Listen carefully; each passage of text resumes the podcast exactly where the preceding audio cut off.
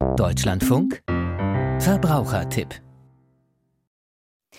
die oft schwierige Wohnungssuche in Großstädten lässt manchen verzweifeln. Und auch Betrüger wissen das und nutzen die Not, um daraus Profit zu schlagen. Wie man solche Maschen erkennt, dazu der Verbrauchertipp von Ulrike Schuld. Ulrike aus Leipzig hat vor kurzem 1400 Euro an Online-Betrüger verloren. In ihrem Atelier zeigt mir die Freiberuflerin am Laptop Screenshots.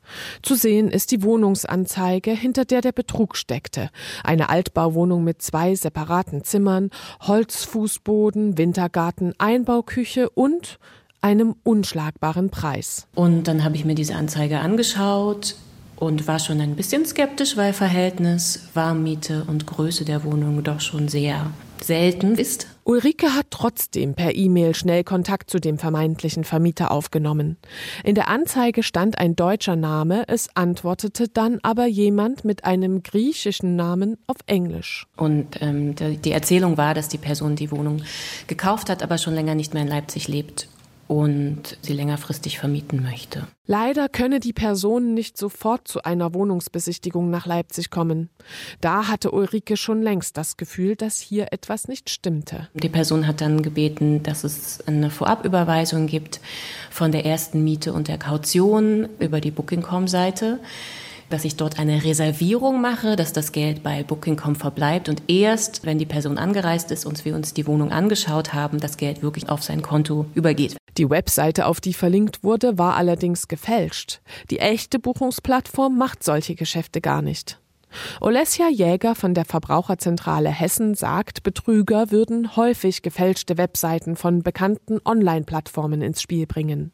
Jägermann zur Vorsicht, denn diese äh, Plattformen, die dienen nicht zur Verwaltung äh, von äh, von solchen äh, Wohnungsbesichtigungen oder Schlüsselübergabe und ist auch nicht als Treuhandkonto gedacht. Und da sollte man auf jeden Fall hellhörig werden, wenn es da geht, schnell zu bezahlen, ja, ohne etwas vorab gesehen zu haben. Alarmsignale seien auch niedrige Mieten bei toller Lage, Korrespondenz auf Englisch und Hochglanzfotos von der vorgeblich zu vermietenden Wohnung. Zudem sei es verdächtig, wenn die Heizkosten nicht separat angegeben würden. Zu Vorabzahlungen erklärt Verbraucherschützerin Jäger. Kaution muss ich nicht bezahlen, bevor ich den Vertrag nicht abgeschlossen habe. Ja, also äh, Im Vertrag steht dann fest, ab wann dann mein Mietvertrag äh, zu laufen beginnt und dann ist meine Kaution fällig. Ja? Ulrike war misstrauisch und sie hatte zu Betrugsfällen bei Online-Wohnungsanzeigen recherchiert.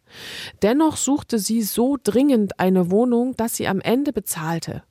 Ihre Bank konnte das Geld von einer Bank in Zypern später nicht mehr zurückholen.